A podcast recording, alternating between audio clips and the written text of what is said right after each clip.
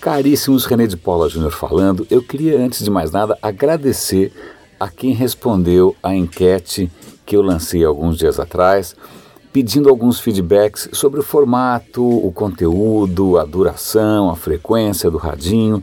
Eu ia é, encerrar essa enquete na segunda-feira, mas continuaram chegando respostas. Acho que eu vou deixar aberto mais um tempo e depois eu vou compartilhar com todo mundo os resultados. Muito legal, fico super feliz que vocês estejam participando. É, também é muito interessante ver os comentários. É, é muito legal ver a expectativa, né, e, e, e o impacto que o radinho acaba tendo. Muito, muito, muito legal. Agradeço de coração. Se você ainda não respondeu, eu vou dar o link nos comentários desse desse episódio aqui também. É, aliás, um alerta: semana que vem eu não vou estar em São Paulo, eu vou estar viajando. É, então Talvez eu não consiga publicar o radinho todo dia, mas eu vou dando notícias. Se eu conseguir publicar né, ao longo da viagem, ótimo. Se eu tiver notícias para compartilhar é, relativas à própria viagem, também ótimo. Mas se não, a gente talvez tenha aí um período de, de, de break do radinho. Bom, vamos aos comentários do dia. Hoje, é, eu não sei, nem todo mundo gosta de gato, mas quem gosta de gato gosta muito de gato.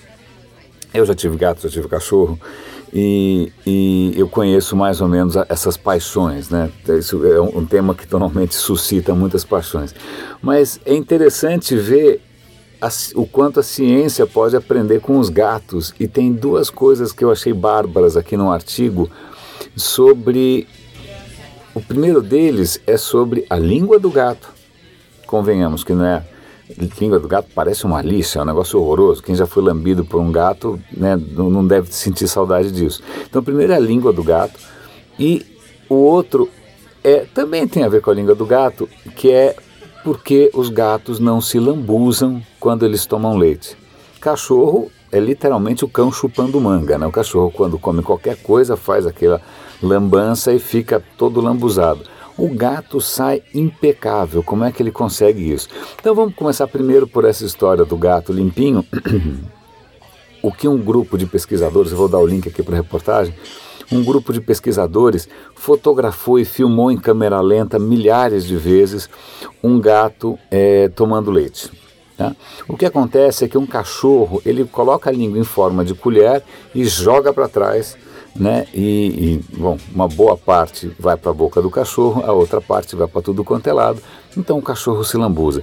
O que o gato faz? O gato insere a língua no líquido, puxa a língua verticalmente, ou seja, o líquido adere à língua, né? Por uma questão de tensão superficial, né? Quer dizer, ele adere à língua e aí o gato puxa rapidamente, aí ele para e fecha a boca Aí a água solta da língua e ele engole e a água não sai voando para tudo quanto é lado. Então, ao invés de fazer esse truque da colher jogada para trás, ele praticamente mergulha a língua, puxa a língua de volta, fecha a boca e ele faz isso três a quatro vezes por segundo. Então, é extremamente interessante entender como é que o gato sai limpinho dessa história. Mas isso é só uma curiosidade. O outro, a outra reportagem sobre gatos talvez ajude aí a, a, nós mantermos as madeixas em boas condições. O gato passa uma boa parte do seu dia se lambendo, se penteando, se lambendo, se penteando. Tal. E aí eles foram analisar a língua do gato e ela, na verdade, ela não parece uma lixa. Ela, a, a, o que parece, deveria, tem, gera esse efeito de lixa são pequenos ganchinhos. A língua do gato é coberta de ganchinhos que parecem muito as garras do gato. Né? É feito de queratina, inclusive como as próprias garras do gato. Então, esses ganchinhos, à medida que eles passam pelo pelo e encontram eventualmente um nó, ao invés de fazer como um, a cerda de uma escova, se você pensa uma escova de cabelo, é uma cerda dura, certo? A hora que ela encontra um obstáculo, ela deita para trás e o obstáculo passa. Agora, o ganchinho da língua do gato, ele prende e vai, ele continua puxando, então ele é muito melhor para desembaraçar. Né? Então ele desembaraça muito melhor do que uma escova de cerda dura e vertical faria. A segunda coisa interessante é que quando você não está puxando essas, esses ganchinhos para trás, eles estão curvados para frente. Né? Eles estão curvados para frente e não, não, não pegam mais. Então, o que acontece? Depois que ele, ele, ele penteou os próprios pelos, arrancou um monte de pelo junto tal, é muito fácil para esses pelos se descolarem da língua, porque o gancho vira para baixo e solta. O vídeo que, que eu vou dar link aqui, inclusive, ele mostra a comparação com uma escova normal de cabelo. Uma escova normal de cabelo, os pelos ficam todos emaranhados ali e para tirar é super complicado e escovas ficam meio desgasting, meio nojentas depois de um tempo. A língua do gato, ela naturalmente solta e é muito mais fácil você soltar os pelos. Não vamos lembrar o que acontece com esses pelos que vão parar no estômago do gato, vira uma bola de pelo que um dia ele vai vomitar. Esses são outros 500. Mas é muito interessante perceber o quanto a nossa indústria da beleza tem a aprender não só com a dedicação do gato à sua própria limpeza estética, mas também com as ferramentas que ele usa. Eu achei legal. Dois comentários interessantes aqui. Um deles é um plugin, é uma extensão para o Chrome. Quem usa Chrome sabe que tem um monte de plugins e extensões possíveis tal que ele faz uma coisa que é curiosa que chama compra ética. Vamos supor que você está numa loja e vai comprar um produto. Esse plugin vai olhar esse produto e ele vai procurar se existe alguma outra empresa que faz alguma coisa parecida, mas que tenha um histórico de ética melhor. O que quer dizer um histórico de ética? Não usa trabalho escravo, a pegada de carbono é menor. Como é que esse plugin sabe isso, né? que parece bacana, né? Você, não, olha, não compra esse café aqui porque esse café, né? Então, olha, compra desse cara aqui que ele é mais bacana. Em princípio, puxa, você fala, puxa, eu quero isso, né? Porque eu quero ajudar quem, em princípio, está trabalhando ou impactando o ambiente, impactando a sociedade de uma maneira menos negativa ou mais positiva. Mas é lógico, se você parar para pensar, você fala, ok, ele faz uma pesquisa em cima dos dados disponíveis né, é, até que ponto esses dados disponíveis são um retrato fiel do que está acontecendo, até que ponto isso pode ser manipulado, até que ponto pode haver iniciativas maravilhosas, éticas, que de repente os dados não estão tão disponíveis, quem ele está realmente favorecendo.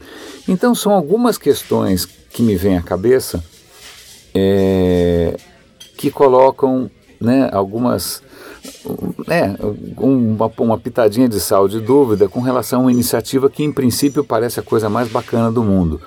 Né? Uma outra coisa parecida é, também tem a ver com a questão de, de ética e, e, e isso embutido na tecnologia.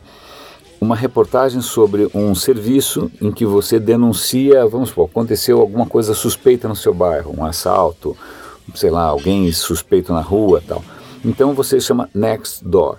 Nesse next door você, quer dizer, a próxima porta, a porta do lado, né? Você vai lá para reportar alguma coisa que você viu e isso eventualmente vai para a polícia.